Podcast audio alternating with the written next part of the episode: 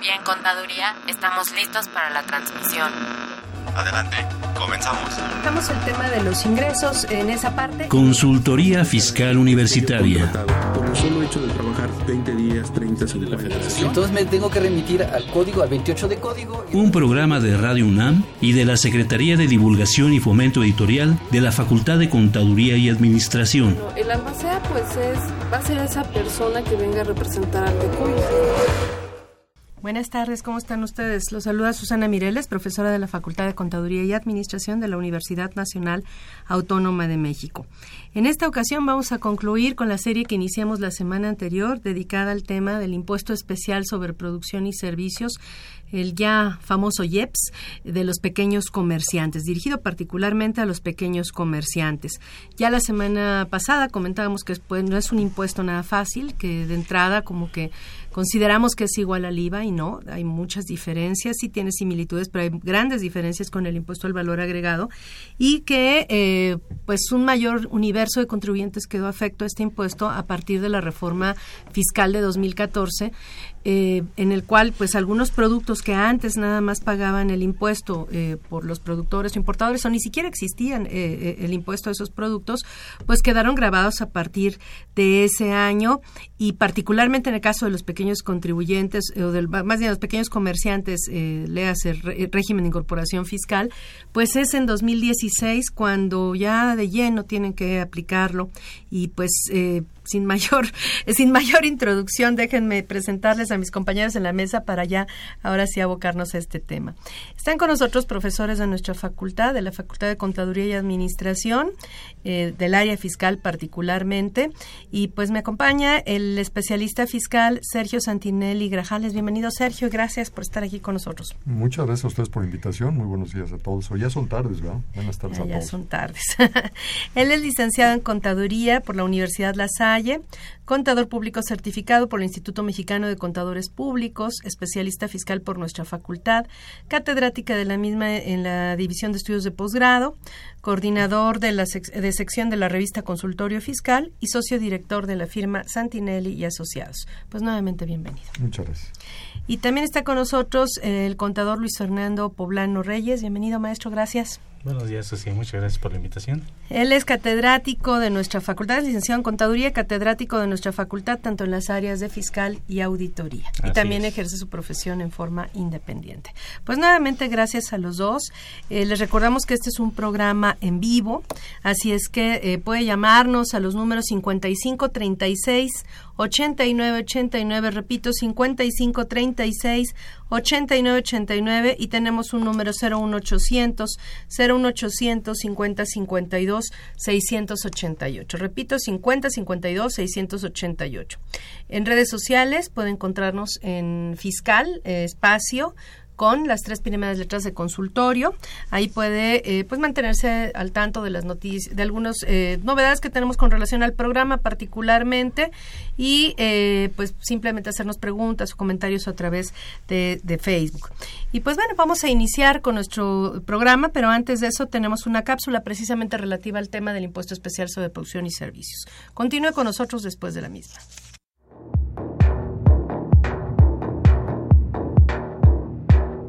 En Balance con Marta Valle.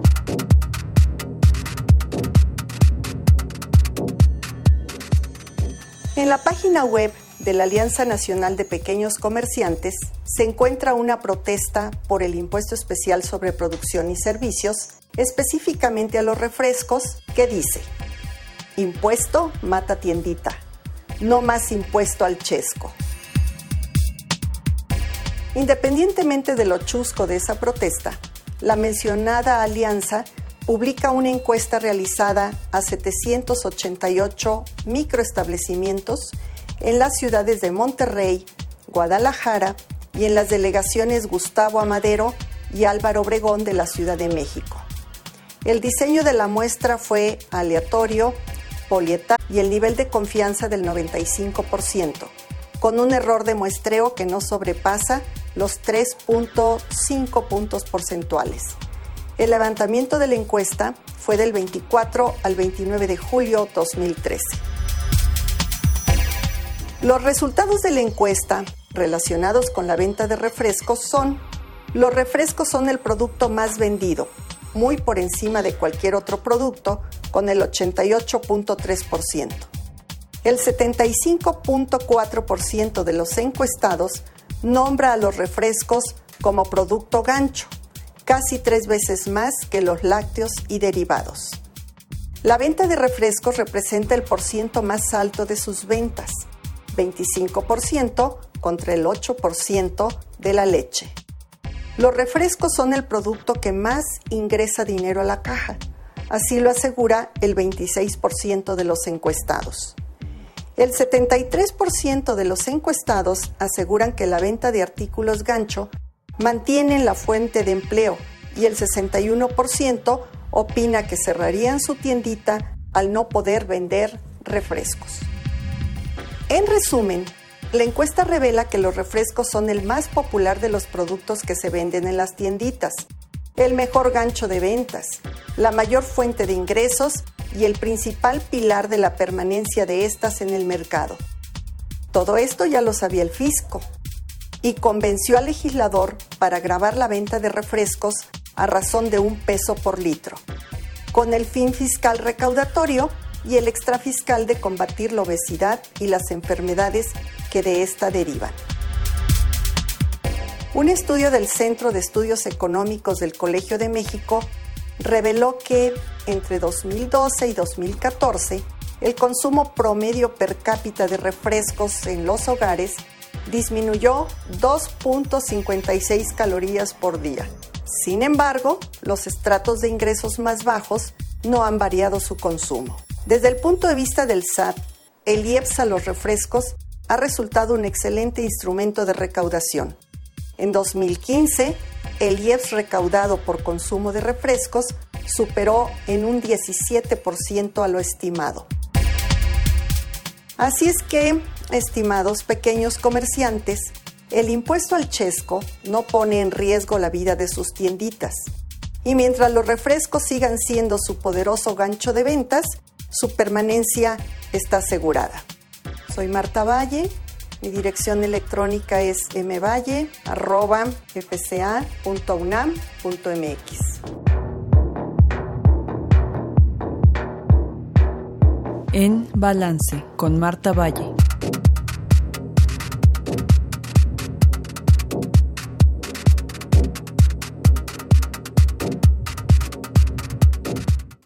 Pues bueno, vamos a iniciar con este, con este tema, definir cuáles eran los productos que de alguna manera generaban el problema para los pequeños comerciantes, porque platicábamos que si, eh, si, bien es cierto que el IVA y el IEPS guardan algunas similitudes, tienen grandes diferencias y una de ellas precisamente es que el impuesto especial sobre producción y servicios no se causa en todos los, eh, por todos los productos, como es en el caso del, IVA, que es mucho más generalizado, ni en todas las etapas del proceso de intercambio de producción de bienes y servicios.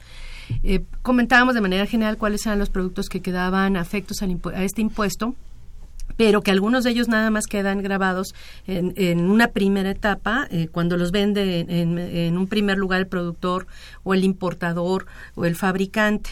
eh, hay otros hay otros productos que sí el impuesto se causa hasta la etapa final, ya cuando llegan a la venta al público en general, digamos, eh, pero no todos no todos no todos se les aplica ese tratamiento y pues queriendo eh, acotar el, el, el, nuestro universo, particularmente el tema que nos ocupa, el, el impuesto sobre producción y servicios de los pequeños comerciantes, pues decíamos cuáles eran los productos que de alguna manera le afectaban a estos pequeños comerciantes, considerando como pequeños comerciantes, pues de entrada los del régimen de incorporación fiscal, pero no nada más eso, cualquier persona física con actividades empresariales eh, que a lo mejor excede los dos millones de, de pérdida, pues muchas veces son muy bajos, no obstante lo que facturan o lo que venden, ¿no?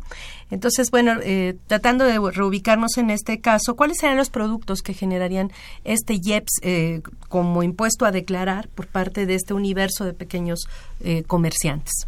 Bueno, empezaríamos por lo, uno de los conceptos es los alimentos no básicos, uh -huh. que son principalmente los productos como son los dulces, chocolates, este budines y todo ese tipo de, de, productos que venden precisamente las pequeñas tienditas. Esos productos se causa el IEPS desde el que lo produce hasta el que lo vende. En diferentes etapas. En las diferentes etapas, exactamente. Entonces, para nuestro tema del día de hoy, que es precisamente los pequeños, esos pequeños contribuyentes que están en el RIF o aunque no estén en el RIF, finalmente ellos sí van a causar la, este, este impuesto, ¿no? Incluso podría ser hasta una una sociedad anónima, una empresa pequeñita que tiene unas, unas tiendas, bueno, pues también va a causar el, el IEPS por esos productos que se venden al público eh, al consumidor final. Así es, cualquiera que enajene estos productos. Pero estos son alimentos no básicos que tienen la característica de cuántas kilocalorías, ¿cómo juega esta parte? Bueno, estos alimentos no básicos, la característica es que deben de tener 275 kilocalorías o más por cada 100 gramos. De cada producto. De cada producto. Y que el producto lo debe de traer en la etiqueta. Si no lo trae, pues la regla nos dice que, bueno, se, se presume que rebasa las, por el hecho de no tener la etiqueta. por el hecho de no tener la etiqueta. Ahora es una lista no o sea no son todos los productos que exceden de 275 kilocalorías ah, por cada 100 gramos. Es una lista que viene en la ley y digamos de esos los que están en esta situación no de, de los 200 de, de 275 kilocalorías o más por cada 100 gramos. ¿no? ¿Cuál sería esta lista? Esta lista, bueno, se graba al 8%. De entrada, el IEPS que se graba es el 8% y son botanas, nos habla de botanas, que bueno, en la definición de botanas pues entraría otra, toda una lista de, de qué consideramos como botanas. Productos de confitería, chocolates, productos derivados del cacao, flanes, pudines eh, de cacahuate y avellanas, dulces de leche, alimentos preparados a base de cereales, helados, nieves y paletas de, de hielo son los productos que el artículo 2 de la ley del IEPS nos dice que se consideran como alimentos no básicos. Entonces todo eso estaría grabado a la tasa del, del 8%. Para la tasa general. La, tasa general, sí, desde luego, esa es la tasa que nos aplicaría. Ahora, la tengo que vender, los tengo que vender en presentación de 100 gramos o más para, digo, para evitar cualquier confusión, para que se cause el IEPS. No, o puede ser, por ejemplo, en, en, no, bueno, puede, ser una presentación menor a los 100 gramos. Desde luego, las kilocalorías van en la proporción a, la, a, los gramos que se está vendiendo. Si no, pues nada más sería a, a, granel casi, casi. A granel lo vendo y pues entonces no causaría el IEPS. No, no, no es así. Es por cada 100 gramos, 275 kilocalorías o más y desde luego en la parte proporcional si es menor o es mayor, bueno, pues estamos hablando de que tendría que ser en esa, en esa proporción para causar el 8%. Entonces, también es muy importante ver qué productos no se consideran como eh, como no básicos, porque también hay una regla de miscelánea que nos indica cuáles son los productos que se salvaron, como que los rescata la autoridad, dice estos son básicos y esos no deben de estar dentro de, esa lista, ¿no? Del, del 8%. De lo contrario, pues sí se podrían estar grabando. Entonces es muy importante exigir que los que el producto contenga en la etiqueta la, la, el contenido calórico eh, con respecto a 100 gramos para precisamente determinar si estoy o no en la obligación de pagar el impuesto y si no lo incluyen, pues yo creo que casi casi rechazar el producto porque si no, este, o bueno, no rechazarlo, pero tendré que estar consciente que el que no incluya la etiqueta implica que necesariamente se tiene que cobrar el impuesto por estos productos que se acaban de mencionar, ¿no? Sí. Algo quieres agregar. sí, yo, yo, quería agregar un tema, pero es un tema de reflexión. Digo, por supuesto, estoy totalmente de acuerdo que así están, así está marcado en la disposición legal de estos productos, pero fíjate que en principio este impuesto, que tiene su característica de, de extrafiscal y que teóricamente se ha dicho que es por el tema de la obesidad en México, varios de estos productos no te provocan obesidad. Así es. Por ejemplo, hablabas ahorita de la crema de cacahuate. La crema de cacahuate es mucho mejor alimento que una tortilla. Claro, los costos son diferentes, ¿no? Acabas de cometer un sacrilegio en este país. Totalmente. No, y, además te, voy a decir que, incluso, bueno, dentro, dentro de los alimentos que están grabados es todo lo que tenga que ver con cereales, Así productos derivados de cereal. Y la regla de la ley es tan amplia que las tortillas quedaban grabadas, Así el pan quedaba grabado. Y después tuvieron que salir vía resolución miscelánea y decir que fíjate que siempre no todos los panes o todos los, los, los este, productos derivados del cereal están grabados. Siempre y, cuando no sean pan dulce, ¿verdad? Exacto. El pan salado está bien, el pan dulce está grabado. así, así es. Pero, pero vamos, el, el, tema es que el carbohidrato es el que hace daño. Así es. y los azúcares añadidos son parte de los carbohidratos. Pero las grasas como tal no son malas. Y créeme que dentro de poco va a cambiar la pirámide nutricional. Pero esto para los, para los comerciantes pues, y, para, para todos los consumidores, pues nos, nos lleva a un tema de que teóricamente se está encareciendo este tipo de productos precisamente para tratar de evitar su consumo y en teoría combatir la obesidad.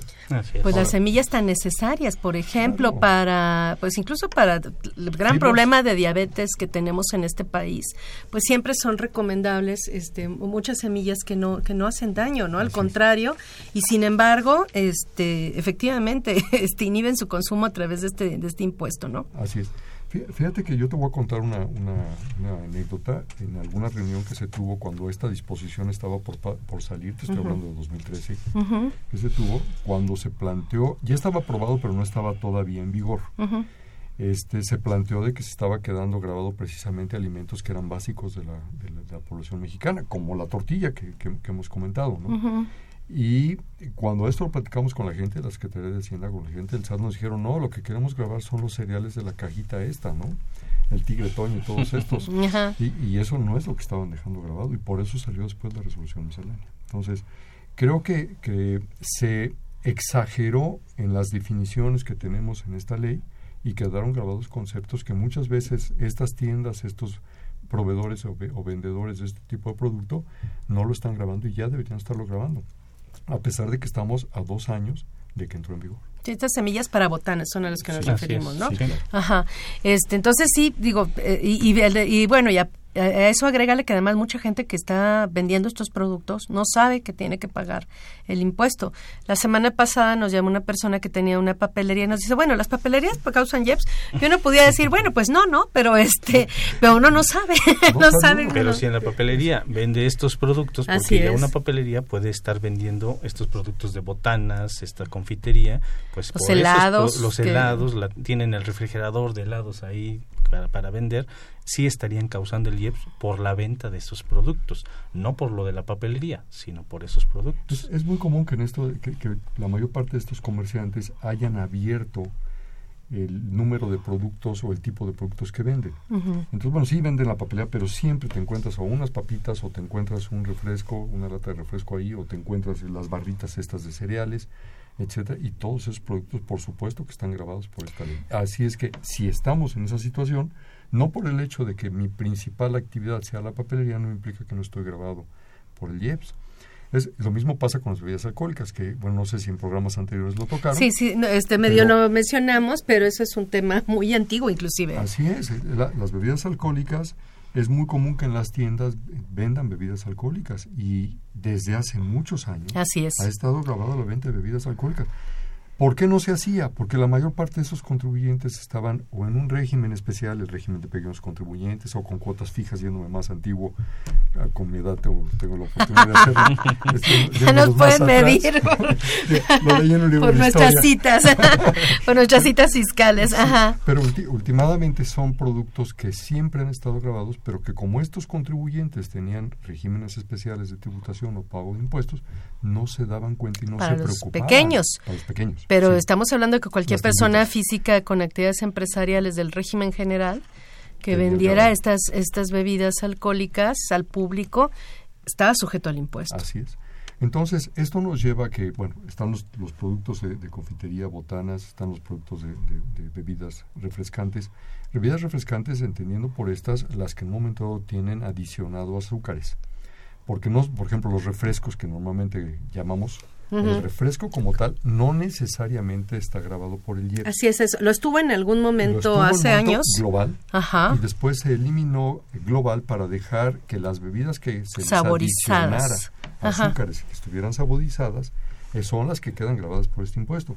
Y te voy a decir que, que algunas veces este impuesto incluso hasta se duplica. Me, me, me, refiero, me, refiero a que se duplique en su aplicación, no que sea doble impuesto o doble tasa.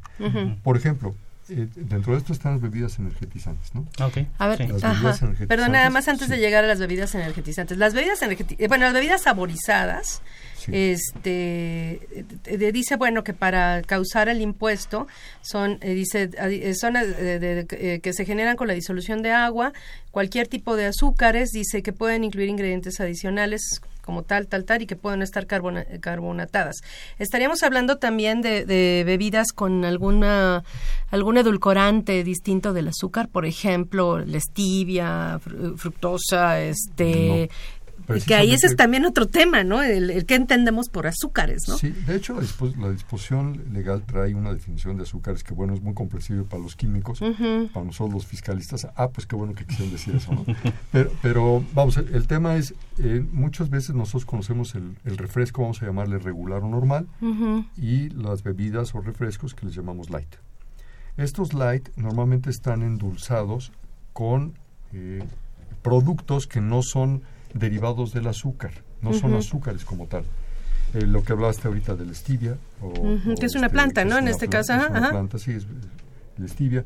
Bueno, ese producto no está grabado por el IEPS. Está grabado por el IEPS el que tiene adicionado azúcar. ¿De acuerdo? Entonces, los que llamamos light normalmente no están endulzados con azúcares sino con productos adicionales como el stevia en su caso. Ajá, fructosa y todas estas cosas, ¿no? Y esos no están grabados.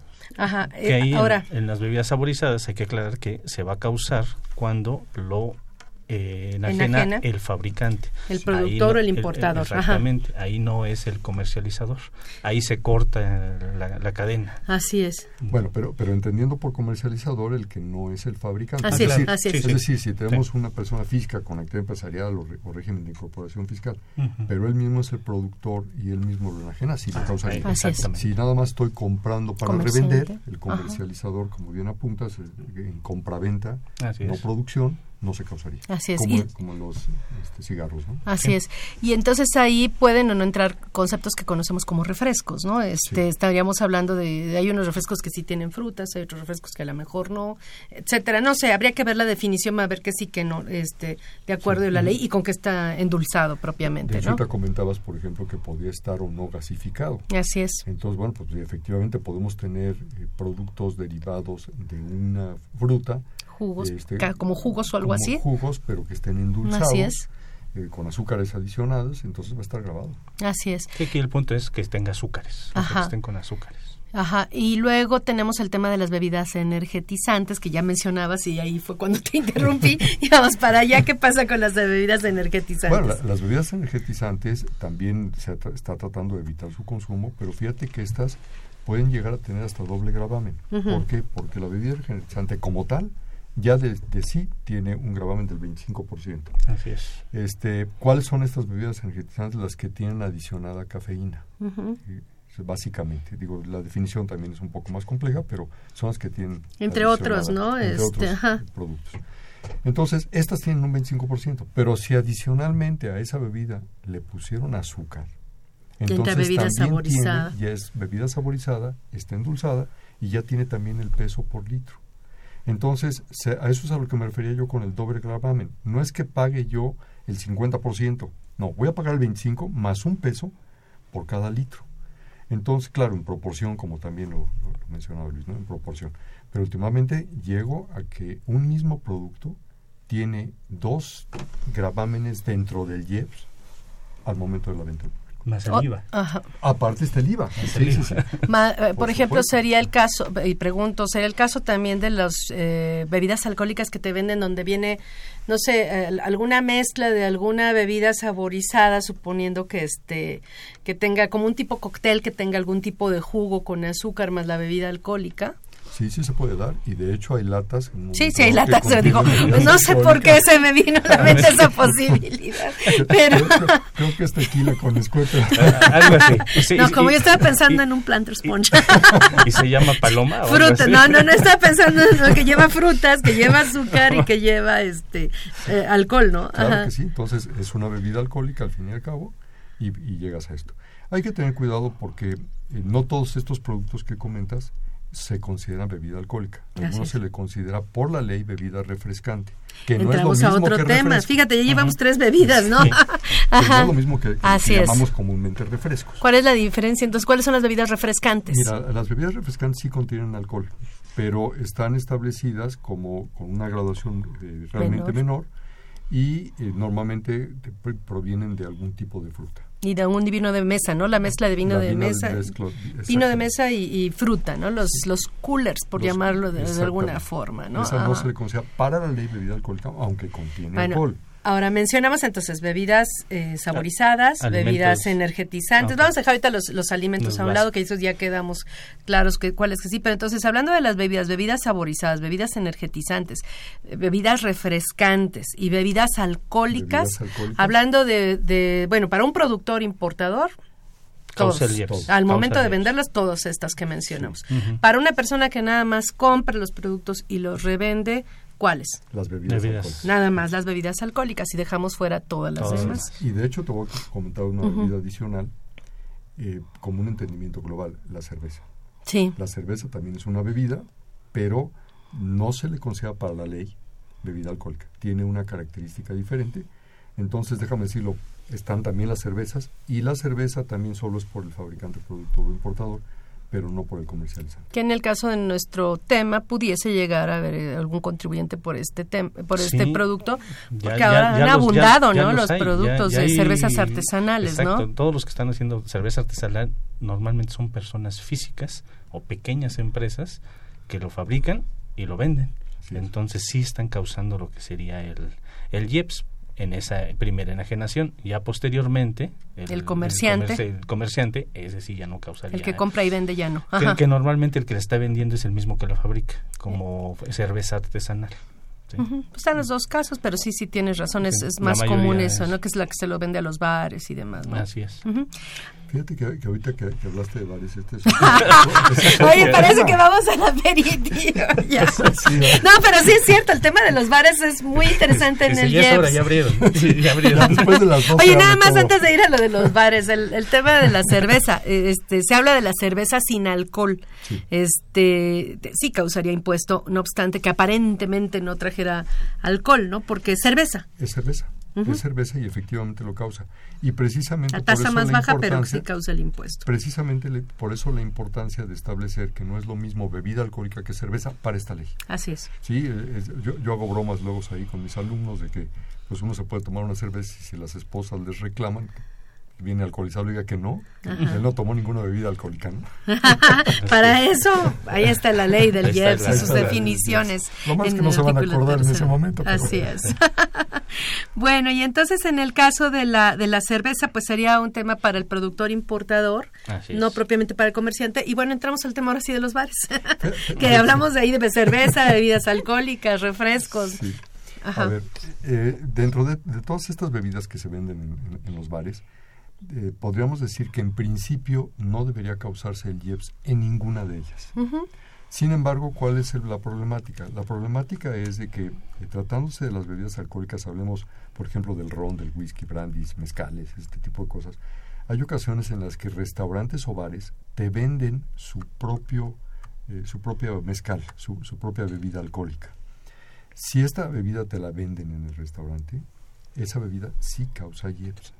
cerrada allá voy. ¿Cuál es la, la, diferencia? Es que cuando a ti te prestan el servicio, normalmente la bebida viene ya destapada y va servida en tu en, el, envase, vaso, caballito. caballito, lo que sea, pero viene, viene abierta.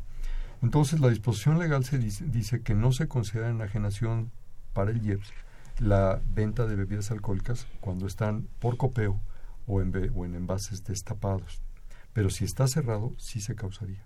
Entonces, aquí hay otra situación, porque te, decía, sobre todo restaurantes más que bares, muchos de ellos sí venden eh, envases cerrados del tipo de producto que para ellos es importante eh, comercializar, como por ejemplo algunos restaurantes de mezcales. ¿no? Así es. Entonces, ahí hay un, conflicto y muchas veces no están pagando el impuesto y deberían estarlo pagando. ¿Qué pasa con el consumidor? Pues el consumidor es transparente. La realidad es que para el consumidor, pues después de la quinta ni sabes si te causaron o no te causaron el IEPS, pero vamos, es transparente. El problema es el enajenante y, y, eso pasaría con los bares y con los restaurantes. Oye, pero sea persona moral o persona física. ¿eh? Sí, aquí entonces tendría que haber un precio para eh, la persona que quiera comprar la botella, eh, así como dice, cerrada, y otro precio para la persona que la quiera. Este, el, precio necesariamente, bueno, que además estamos hablando de dos cosas distintas. Uno estamos hablando de servicio y en otro estamos hablando propiamente de, una venta. Pero esa venta pues tiene que llevar, tiene que cobrar el IEPS, y tiene que aumentarle al, a la base del IVA el IEPS. Así es. De hecho, es otra de las cosas que comentaba Luis. O sea, este impuesto, el IEPS, causa IVA. Es decir, el IVA es sobre el gran total que te cobran, que es el precio del producto más el IEPS, es lo que causa IVA que también puede ser que no en todos los casos, ¿no? Porque hablando de los alimentos, que estaríamos hablando de tasa cero para efectos del IVA, ahí sería eh, únicamente el no, IEPS, no aplicaría la tasa del cero, eh, aplicaría tasa cero. Para IVA. No habría, este... Pero para IEPS sí. para IEPS sí. El 8 en principio. Desde luego que sí. Ahora es muy importante lo que estamos comentando, es que se venda al copeo o en botellas abiertas, pero dice la ley para su consumo en el, lugar, o establecimiento. Entonces debe ser para su consumo. Si me la venden cerrada y la voy a consumir, entonces, ¿En mi casa? no, no. no, en ahí mismo. Ahí mismo, pues entonces estamos hablando que es para su consumo en ese, en, en ese pero lugar. Si ya está, pero de todas formas, eh, si ya no está abierta, pues de todas formas ya causaría, ¿no? Así es. entonces, eh, aquí sería más, bien la venta para llevarme la, la botella. Si me llevo la botella, entonces no la voy a consumir, entonces ahí sí se causaría lo que sería el, el IEPS. vamos a, digo yo, yo estoy de acuerdo y creo que es un tema de simplemente aterrizar eh, para nuestros amigos eh, radio escuchas. Muchas veces es muy común que vayas a una reunión y se diga, oye, te sale más barato la botella que si piden por copa. ¿no? Eso es válido, por supuesto que es válido, pero esa botella va a venir abierta. Y últimamente te dejaron ahí la botella, esa no va a causar el IEPS porque está abierta. Entonces, no estamos hablando, para nuestros amigos de la escucha, para que no, haya confusión, de que se pida o no la botella. Se puede pedir la botella y no causar el IEPS. El problema es, como bien apuntas, y hay que ser puntuales en eso, que la compres la botella cerrada para llevártela y consumirla fuera del lugar. ¿De acuerdo? Entonces, ahí es donde se causaría. Ahí es donde se causaría el impuesto especial. Bueno, vamos a hacer una pausa y continuamos con este tema. ¿Los impuestos le causan problemas? ¿Dolor de cabeza? Ay, ¿qué le puedo decir? ¿Problemas de estrés? ¿Malestar estomacal? Ay. ¿No puede dormir? cuenta ovejas hasta el infinito? Basta de sufrir. Nosotros tenemos la solución. La Facultad de Contaduría y Administración te asesorará en tus obligaciones fiscales, laborales y de seguridad social, tanto de manera personal como vía telefónica. Así es, ya no te preocupes por tu declaración anual. El Departamento de Asesoría Fiscal Gratuita, que se encuentra en la División de Estudios de Posgrado, te ayudarán en lo que necesites. ¡Oh, qué bien! ¿Y qué tengo que hacer? Solo tienes que llamar al 5550 7998.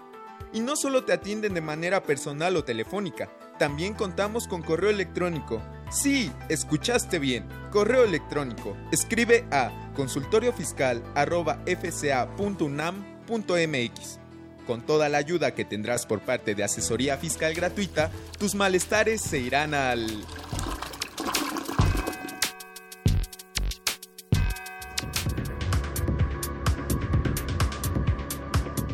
La División de Educación Continua lo invita a los cursos y diplomados que impartirá en los meses de octubre y noviembre.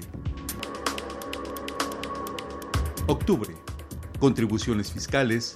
Diplomado en Dirección Estratégica de Negocios y Habilidades Directivas Empresariales. Contabilidad para no contadores. Noviembre. Diplomado en Administración de Proyectos. Técnicas para hablar en público. Curso en Normas Internacionales de Información Financiera. Nóminas para principiantes. También ofrece diplomados internacionales abiertos y virtuales, así como diversos cursos de actualización. Mayores informes contacto arroba dec.fca.unam.mx, teléfono 55 33 16 17 al 19 o en su página www.dec.fca.unam.mx.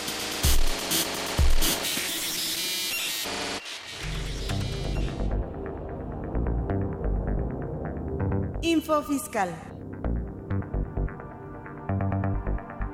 19 de septiembre. La Comisión Nacional Bancaria y de Valores, previa opinión favorable del Banco de México, emite la resolución que modifica las disposiciones de carácter general aplicables a las instituciones de crédito. 21 de septiembre. El Servicio de Administración Tributaria, mediante comunicado de prensa, informa que procederá conforme a las disposiciones fiscales y acuerdos de intercambio de información con relación a contribuyentes señalados en investigaciones Bahamas Leaks, con el objetivo de valorar si se configura la comisión de actos de evasión fiscal. La segunda sala de la Suprema Corte de Justicia de la Nación resolvió el amparo en revisión 1012 diagonal 2014, considerando constitucional la limitante a las deducciones de personas morales por concepto de erogaciones, de protección y previsión social y prestaciones laborales contenidas en la Ley del Impuesto sobre la Renta. 22 de septiembre el Banco de México publica el tipo de cambio para solventar obligaciones denominadas en moneda extranjera pagaderas en la República Mexicana, alcanzando los 19.8394 pesos por dólar de los Estados Unidos de América. 22 de septiembre. El Instituto Nacional de Estadística y Geografía da a conocer el Índice Nacional de Precios al Consumidor aplicable a cada concepto de consumo familiar correspondiente a agosto de 2016. La delegación de la Procuraduría de la Defensa del Contribuyente en Guerrero obtiene sentencias en juicios de nulidad en favor de contribuyentes a quienes la autoridad negó devolver parcialmente saldos a favor por considerar que las operaciones que dieron origen a dichos saldos a favor fueron inexistentes o simuladas, sin haber agotado previamente el procedimiento establecido en el artículo 69-B del Código Fiscal de la Federación. 23 de septiembre, el Banco de México da a conocer el valor en pesos de la unidad de inversión para los días 26 de septiembre a 10 de octubre de 2016, ubicándose hasta en 5.474 pesos por unidad de inversión. Recuerde que mes de septiembre es el mes del testamento. Acérquese a su notaría más cercana, aproveche las tarifas disminuidas y decida el destino de su patrimonio. Info Fiscal. Pues ya estamos de vuelta. Eh, tenemos algunas preguntas de nuestro público antes de continuar. Eh, la primera dice, ¿va a cerrar su negocio del régimen de incorporación fiscal? ¿Qué debe ser ante las autoridades fiscales? Obviamente tendrá que, darse de baja. Un aviso de suspensión. Este, en, ese régimen o aviso de suspensión, dependiendo de qué es lo que vaya en momento a tener. Aviso de suspensión implicaría que después pueda reactivarlo, baja, se elimina totalmente la obligación. Eh, Berta Muñoz eh, de, Iztapalapa dice en la elaboración de la factura en el RIF con proveedor global de artículos de papelería existe obligación de desglosar el IVA. Yo creo que más bien este se refiere al RFC global, ¿no? Más que proveedor global. Dice en la elaboración de factura en RIF con proveedor global de artículos de papelería, ¿existe obligación de desglosar el IVA en la venta? O sea, se refiere a la factura de la, venta al público, sí lleva, sí, lleva el, IVA desglosado. Y no pasa nada. No. Lo, que pasa es que muchas veces entró la confusión porque en, en disposiciones legales anteriores se decía que si desglosaba el IVA te salías de, de ciertos regímenes fiscales, etcétera. Aquí no pasa nada. Así es. Diego Olvera también eh, con relación al ah, con persona física por honorarios va a comprar una motocicleta que pagará en parcialidades. ¿Cómo puede deducirla vía depreciación o vía gasto? Si es depreciación, ¿a qué porcentaje? Fundamento legal. Y, Le gustaba Madera. el cálculo. y el cálculo. Por favor, ya que estamos en eso. Bueno, va, a poder acreditar. El, eh, dice deducir o acreditar el IVA, perdón. Este, no, habla de la, deducción, si se deduce vía gasto o si es vía depreciación. Ok, este, sería en principio vía depreciación a menos que estuviéramos hablando del régimen de incorporación fiscal, que es la derogación. Y en cuanto a la tasa, no tenemos una tasa específica para ello, por lo tanto entraría la tasa general, que es un 10%. Así es. Para motocicleta no aplica el 25% como tal. Y, el IVA, ahí es importante, el IVA no lo puede acreditar en su totalidad de la factura, puesto que va a ir pagando en parcialidades, de acuerdo con Habría que ver cómo, a qué le llama lo de las parcialidades, porque si realmente puede ser que le hayan dado financiamiento bancario o usó una tarjeta de crédito, pues en realidad ahí la operación está liquidada al 100%, independientemente de que él entró a una promoción de 12 meses sin intereses con su banco. Eso ya es otra historia, pero en realidad eh, lo que importa es cómo cobró el que vendió la motocicleta. Y si el que vendió la motocicleta cobró de contado, independientemente de que él le pague al banco en 12 meses, pues ahí se considera la operación liquidada al 100%, ¿no? Así es, Y podría acreditar el IVA al 100%. Pero ahora sí, regresando a nuestro tema, el tema del impuesto especial sobre producción y servicios, entonces, eh, de entrada decíamos, tenemos el tema de los alimentos no básicos con las características ya mencionadas, tenemos el tema de las bebidas alcohólicas eh, y nos falta eh, alguno, ¿no? Los plaguicidas. Los plaguicidas. Eh, es, en esos tres productos que compramos y vendemos, no obstante no ser productores, importadores ni fabricantes, causamos el IEPS, ¿no? En, y no importa si le vendemos al público, no importa si le vendemos a personas que nos piden factura, no importa si somos régimen de incorporación fiscal, no importa si somos personas físicas del régimen general, no importa si somos personas morales, de todas formas tenemos que pagar el impuesto especial sobre producción y servicios. Sin embargo, bueno, nada más, este, ya para entrar de lleno ya al cálculo de estos tres productos en particular, sí me gustaría saber, este, si quieren tienen algún comentario respecto a los demás productos que causa eh, el, impuesto, que ya no nada más por el comerciante, sino productor, importador, eh, fabricante. Pues mira, por ejemplo, tenemos los combustibles fósiles. Que bueno, dentro de los combustibles fósiles, a lo mejor uno que es muy común en, términos eh, de tienditas o de establecimientos pequeños, pues es el carbón para hacer tu carnita, ¿no? Este, la realidad es que ahí pasa lo mismo que platicamos en las cervezas. solamente el productor, fabricante o importador es el que causa el IEPS en el carbón, no así el que lo vende en la tienda, el que nada más lo comercializa. Así es. Muchas veces dicen, oye, entonces me debería salir más barato. Bueno, eso es muy relativo, ¿no? Porque últimamente hay un costo que sí está pagando el de la tienda y que pues, obviamente lo tiene que transferir.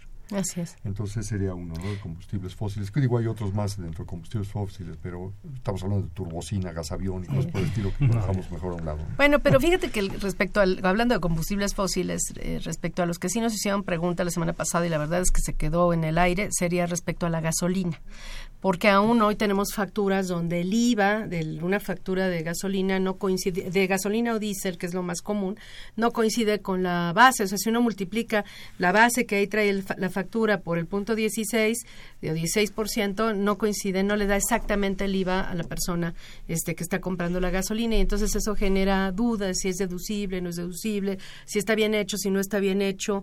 No sé qué me quieran comentar respecto a este tema. Bueno, aquí recordemos que en la gasolina específicamente y en el diésel estamos causando dos JEPs.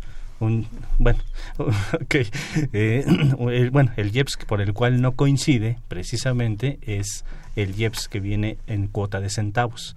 Esa cuota de centavos es la que no está causando el, el IVA. Los otros sí están causando lo que sería el, el, el IVA sobre el JEPS. Debido a eso no coincide en la factura. Así es. Sin embargo, bueno, pues este si, multiplicamos los litros por la cuota de IEPS y se la restamos al importe, entonces nos da la base para efectos de lo que sería el, eh, el IVA, ¿no? Ese sería el punto. Que eso es todo un tema, ¿no? Porque en realidad, bueno, eh, se cobra como combustible automotriz, como combustible fósiles y los, y los, y los centavos. Pero en realidad la ley dice que el, el que vende, que sería la, estación de servicio, la gasolinería, no sería contribuyente del IEPS. y debería coincidir el IVA con la base pero crearon una regla de resolución miscelánea rarísima que dice que, que pues dado que está exento en, en, el productor, en el importador o enajenante, pues que se aplique esa exención hasta hasta que llegue al público, ¿no? Eh, por esos centavos que menciona Luis Fernando, lo cual implicaría que ni siquiera esos centavos deberían causar el, IEPS. Ajá. Y en, eh, el IVA, ¿no? Más bien, ajá, perdón, el, IVA. Ese IEPS no debería. Ajá. Y sin embargo, bueno, es, es, una regla muy rara. Sí, muy, muy rara, pero con eso arreglaron algo que, se quedó mal, porque en realidad con la reforma de 2014 ya las estaciones de servicio no debieron haber cobrado, bueno, no lo están cobrando, pero el IVA debería coincidir con la base. Así es se generalizó el error y pues se arregló a través de esta regla de resolución. Y además que proviene también de la Cámara, porque hubo una una pregunta por parte de la Cámara de los Distribuidores y en, esa, en esa pregunta les contestaron que sí. Sí, sí, sí, sí, yo vi también los comunicados de cómo debían facturar y se generó la confusión a nivel nacional y hoy por hoy seguimos igual, no obstante que a partir de 2014 pues debió haber coincidido el IVA con la base como hace años se, se hacía con la gasolina y con el diésel, ¿no? Que hay estaciones de servicio que sí te coincide, ¿eh? Ajá. no están aplicando la regla de miscelánea. Exactamente, sí te coincide, tú lo haces la operación y sí coincide. Como dice la ley, no como dice la regla. Exactamente, son las menos. Así es.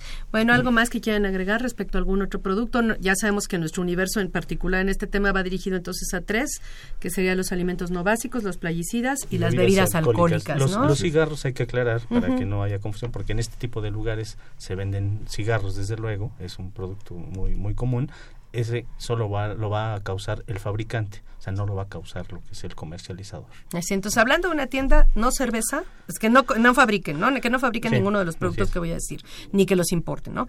Eh, no cerveza, no cigarros, no bebidas saborizadas, no bebidas energetizantes. Así es alguno que me falte, creo que... Eh, ah, de bebidas. El carbón, que también ya dijimos que no. Ajá, los combustibles fósiles no tampoco, y creo que ya, ¿no? Más o menos de lo que podría haber en una tienda, ¿no? Sí. Ajá.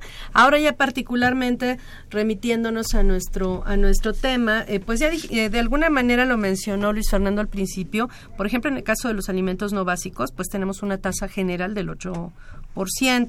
Este, en el caso de, de las bebidas alcohólicas, pues la tasa cambia, ¿no? ¿Cómo son, se aplican las tasas en ese caso? Lo que pasa es que las bebidas alcohólicas están en función al contenido alcohólico.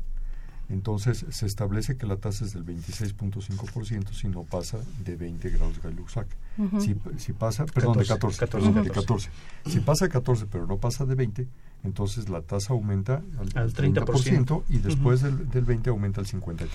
Así es. Que es complicado, ¿no? Eso es complejo, muy complejo. Este, eh, yo como sé digo porque a veces en las tiendas no saben eh, vienen las etiquetas no pero pues a veces puede haber confusión de qué tasa se aplica en cada caso Ajá. de alguna manera lo que nos podría ayudar se supone son las facturas de los proveedores ¿Qué me dirían de las facturas de los proveedores? Eh, mira, es muy importante eso porque la factura del proveedor es la que nos va a ayudar también al tema del acreditamiento. Nosotros, si la factura del proveedor tiene que venir desglosada por tasa, entonces ya de entrada ahí podemos ver, por ejemplo, los rones que van a estar al 53%. Si yo estoy vendiendo en, mi, tienda ese, ese ron, ese tequila, esos brandis, pues también voy a causar el 53%.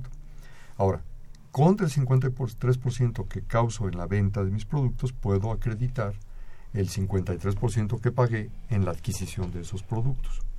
Pero fíjate que, digo, lo, hablamos muy coloquialmente porque ese es, ese es el procedimiento general.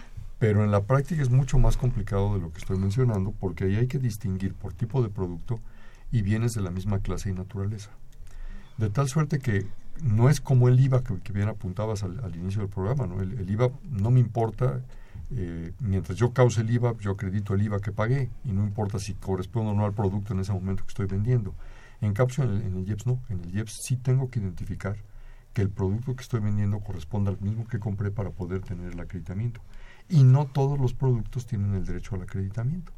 Porque, por ejemplo, hablando de las bebidas alcohólicas que decíamos, yo la tienda le compro a la cervecería la cerveza, la cervecería es fabricante o bien la persona física artesanal que está fabricando en su, en su, en su cocina, artesanal totalmente, a la hora de venderme me traslada ese IEPS y yo eso tengo que pagar. Pero cuando yo vendo al público, yo no causo ese IEPS y por lo tanto el IEPS ya no me importa que venga trasladado en el comprobante porque no lo causo y no lo puedo acreditar.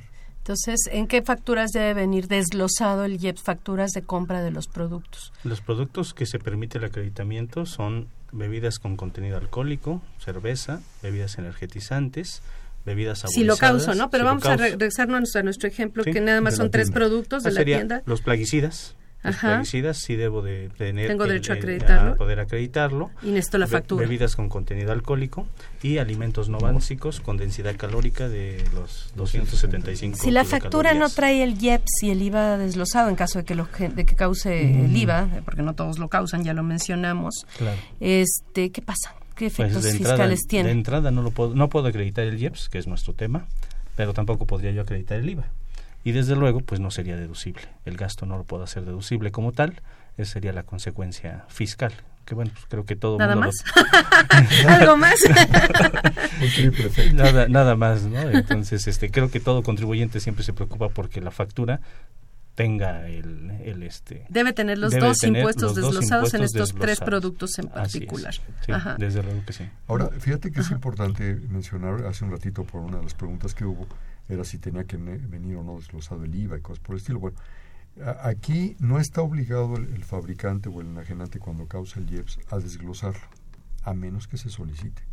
Entonces, creo que es importante que en un momento dado se aclare si estoy o no en el supuesto para que pida yo la factura desglosada, si no, lo voy a poder acreditar. De entrada, el, el, fabricante no está obligado y me puede dar la factura como tal. Yo tengo que hacerle saber que yo soy contribuyente y yo necesito que me lo separe en la factura, si no, no voy a poder acreditar. acreditar ni deducir ni nada, ¿no? Bueno, ya eh, nos preguntaron algo que ya respondimos, Leticia Carrillo, que es, qué pasa con las facturas de gasolina en las que no coincide el IVA, qué es lo que se reporta como gasto pues la base ahí sí ya dijimos que eso es, es deducible, ¿no? Bueno, este, vamos a hacer una pausa y continuamos con la misma.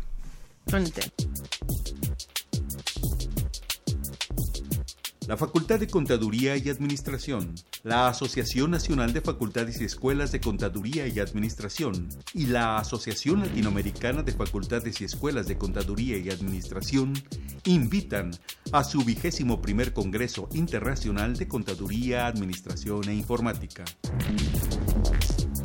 Se difundirán investigaciones en nuestras áreas del conocimiento. Se promoverá el diálogo académico entre los investigadores de dichas disciplinas. Del 5 al 7 de octubre, en las instalaciones de la Facultad de Contaduría y Administración, Campus Ciudad Universitaria. Te esperamos.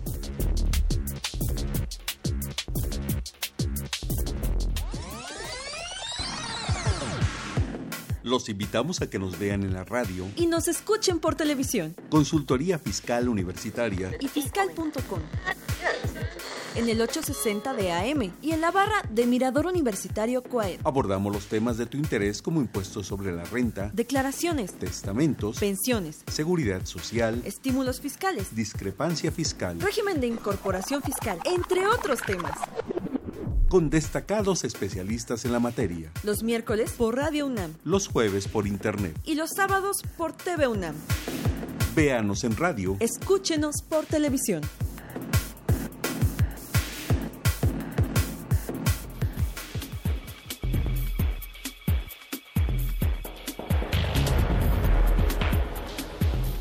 Esta nueva edición, la 651 en formato digital, Consultorio Fiscal como siempre presenta interesantes artículos de corte jurídico, laboral, contable financiero y fiscal. Este ejemplar es una edición especial cuyo tema principal es la perspectiva económica e iniciativas fiscales para 2017.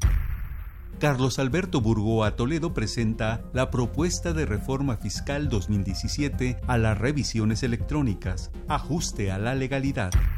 Augusto Fernández Agardi examina la propuesta de reformas para 2017, el Código Fiscal de la Federación. Walter Carlos López Morales e Ilse Adriana Rivera Saraud describen el paquete económico e iniciativas de reformas fiscales para 2017. José Silvestre Méndez Morales examina las perspectivas económicas para México 2017-2018. Estos y otros temas de gran interés se presentan en el número 651 de Consultorio Fiscal. Suscripciones a los teléfonos 5616-1355 y 5622-8310 o también a través de la tienda electrónica publishing.fca.unam.mx o en la página electrónica de esta revista consultoriofiscal.unam.mx. Ya estamos de regreso. Eh, nos preguntan eh, que si el servicio de telefonía causa IEPS, ¿sobre qué base se calcula? Sí, causa el 3%, el 3% sobre el servicio telefónico. Bueno, entonces estábamos en, en, el, en el impuesto que se causa en estos tres productos, el acreditamiento que tiene que ser identificado prácticamente por producto. Puedo, si yo causo IEPS sobre plaguicidas, eh, bebidas alcohólicas y alimentos no básicos, eh, suponiendo que tengo facturas de IEPS pagado en los que donde viene desglosado y estamos partiendo de que eso es un requisito este por estos mismos tres productos puedo hacer una suma de los tres el, el que causan los tres ya para declarar contra el que el que me desglosaron este por esos tres productos desgraciadamente no. Se tiene que tener un control para identificar los productos que vendí de los que en un momento dado causé eh, eh, perdón pagué para que en un momento se pueda hacer el acreditamiento de forma directa. No puede sumarlo, tiene que ser por bienes de la misma naturaleza y especie. Entonces estamos hablando de plaguicidas contra plaguicidas, bebidas alcohólicas contra bebidas alcohólicas. Y por ejemplo, en bebidas alcohólicas donde hay diferentes graduaciones alcohólicas y diferentes tasas, este, ¿tengo que llegar al extremo de, por tasa o puede ser todo bebidas alcohólicas contra todo bebidas alcohólicas? No, ahí sí lo aclara la ley que se considera que son de la misma naturaleza y se acredita independientemente de la tasa. Así es, entonces ahí no hay no hay separación, pero sí es bebidas alcohólicas contra bebidas de bebidas alcohólicas. Lo mismo cerveza contra cerveza y todo En caso de que sea del, supuesto. Y en los alimentos no básicos igual, sería lo mismo. Ajá. Ahora, este entonces el acreditamiento es muy complejo. Tengo que ver qué estoy vendiendo para ver qué puedo acreditar. Así es. Y sobre todo en los contribuyentes pequeños, pues tienen que llevar un control de inventarios cosa que normalmente no se tiene. Bueno, es que además el, el, control de inventarios es parte de la contabilidad y la única herramienta que estoy obligada a llevar en materia contable, siendo contribuyente del régimen de incorporación fiscal, es el programa Mis, Cuentas. ¿Y qué pasa con mis cuentas en ese sentido? No, pues obviamente en Mis Cuentas es la plataforma del SAT en donde no voy a tener un control de inventario, simplemente ahí es nos dice la, la regla, tienes que capturar tus comprobantes. Que prácticamente no los Que prácticamente no los capturamos, porque ya que los vamos a capturar, dice la regla, no, solo captúrame los que no tengan eh, CFDI. ¿sí? Entonces, si todo tiene CFDI, no tengo que capturar prácticamente nada. ¿Cómo resolverían entonces los contribuyentes este asunto? No, pues deberán llevar un control por fuera, un control por separado de inventarios para ver cuánto es lo que están vendiendo de cada producto que esté causando lo que sería el, el IEPS, así como también un control de sus compras, todas las compras de cada producto para poder hacer este acreditamiento del que estamos hablando de bienes de la misma naturaleza, de la misma clase. Así es. Ahora, eh, ¿esto eh, tiene alguna diferencia si se vende al público en general o si se vende ah, o si me solicitan factura? en este caso? En cuanto a la causación del impuesto no tiene diferencia. La diferencia está en, en, el documento que voy a emitir. Al momento que yo emito un documento a público en general no tengo obligación de trasladar en forma expresa y por separado el IEPS. Sin embargo, en el momento en, eh, que el que hubiera algún contribuyente que sí causara ese impuesto, entonces sí tendría yo que trasladarlo si me lo pide en cuanto al IEPS. En cuanto al IVA es diferente. Ahora, en cuanto a lo que corresponde a la causación, la causación se da en ambos casos eh, y la única diferencia está en que cuando se supone que soy sujeto de este impuesto, debo trasladar el impuesto y cuando no soy sujeto a este impuesto por una disposición que, se, que existe en la ley de ingresos de la federación, entonces no debería trasladarlo y entonces eso todavía te complica más las cosas. Que bueno, por traslado habla de no debo cobrarlo, sí lo cobro, ¿no? Más bien no lo debo separar en el... el punto es que en principio no debería trasladarse y al no trasladarse el producto debería tener un costo diferente, un costo menor. Pero la realidad es que sí se causa. Y lo único que tenemos por la ley de ingresos de la federación es la posibilidad de un estímulo que me permite no pagar el impuesto que se causó. Ah, por ejemplo, vamos a suponer los alimentos no básicos, 8%. Así es. ¿Qué dice? Eh, yo, yo causo en la venta el 8%. Eso no cambia si le vendo al público, si le vendo a alguien que llegue y me pida factura. Es lo mismo. Lo mismo. Ajá. Este, entonces, causo, vamos a suponer que el precio sea de 100 pesos. entonces, tengo que cobrar 8 pesos extras. este Y como es alimento, pues lleva tasa cero, ¿no? entonces, yo cobraría, de IVA, perdón, yo cobraría 108 pesos. Ajá. En ese caso, eh, si es venta al público en general, Vendo 10 productos, son mil pesos más 80 pesos de IEPS, ¿no? Yo hago mi factura por la venta al público en general, en, eh, hago mi CFDI por la venta al público en general. ¿Qué pasaría en ese caso? Bueno, en ese caso la factura con público en general, la factura global, lo que vamos a hacer es, el importe serán los 100, bueno, el, ingreso, el, ingreso eh, serían los, los mil, ajá, ya por 10 productos, más este el IEPS que serían los 80 y nos daría el total de 1080. Esa sería la factura, ya quedaría mi factura global. Ahora, ¿cómo voy a hacer mi pago de impuestos? Bueno, pues ahí en mi pago de impuestos sería a esos mil le voy a aplicar la tasa reducida. Hay una tasa reducida que siempre este y cuando sea yo quien seamos RIF. si somos RIF, desde luego, pues hay una, el estímulo fiscal. El artículo 23 de la Ley de Ingresos de la Federación nos da el estímulo de aplicar una tasa del 1%. Entonces aplicamos el 1% para el pago. Para el pago a los mil. Eh, que, vamos a, tener como ingreso grabado. De 10 pesos. Eh, sería, sería este el, el, el impuesto del 1%. Sobre eso tenemos una reducción del 100%, 90%, dependiendo de los años de, permanencia en el, en el, RIP. Si es el primer año, pues mi reducción sería del 100%.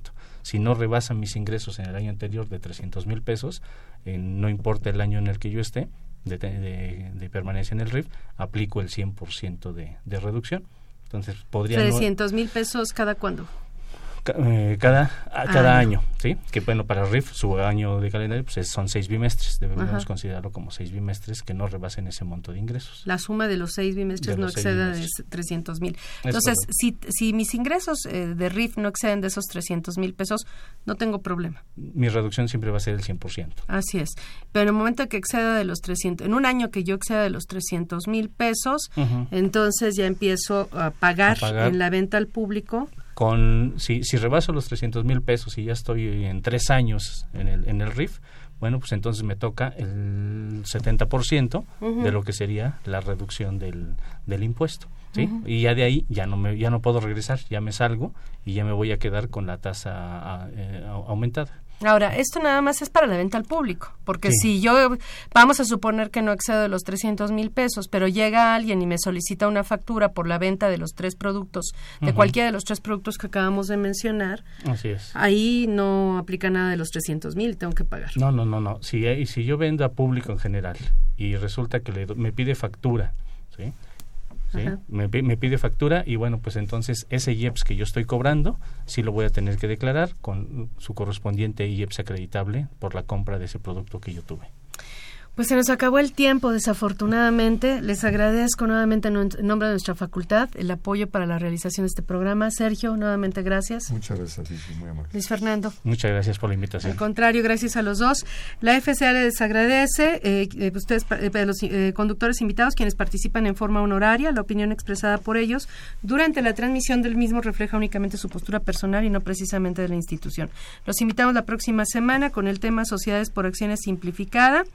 Esta fue una producción de Radio UNAM. En los controles Socorro Montes, en la producción por parte de la Secretaría de Divulgación y Fomento Editorial de nuestra facultad, Nezahualcóyotl Jara, Alma Villegas, Beatriz Tobías, Emilio Flores y Juan Flandes. Gracias. Un programa de Radio UNAM y de la Secretaría de Divulgación y Fomento Editorial de la Facultad de Contaduría y Administración.